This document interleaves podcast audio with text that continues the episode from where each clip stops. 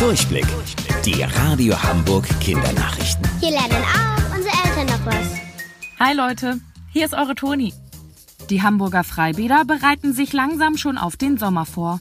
Und das, obwohl noch nicht einmal feststeht, ob sie dieses Jahr überhaupt aufmachen dürfen. Denn auch beim Badebesuch besteht die Möglichkeit, sich mit dem Coronavirus anzustecken.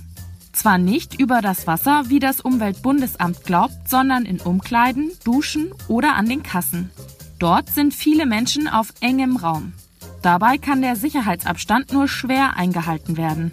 Aber falls sie doch öffnen dürfen, wollen die Bäder bereit sein. Einfach so ein Schwimmbad aufmachen geht nämlich nicht so schnell. Davor muss geputzt, Rasen gemäht, hier und da renoviert und frisches Wasser eingelassen werden. Das dauert ein paar Wochen. Überlegungen, wie der Schwimmbadbesuch trotz Corona ohne große Ansteckungsmöglichkeiten ablaufen könnte, gibt es schon.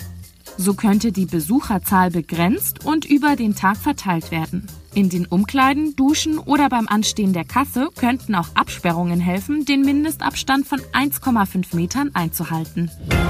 Ja, ist denn schon Weihnachten? Das fragen sich aktuell viele Paketboten. Aber warum das denn? Weil wir wegen Corona gerade zu Hause bleiben und nicht alle Geschäfte offen haben, bestellen wir viel, viel mehr als sonst im Internet. Das heißt, es sind auch mehr Pakete unterwegs. Und zwar so viele wie sonst nur an den Weihnachtsfeiertagen.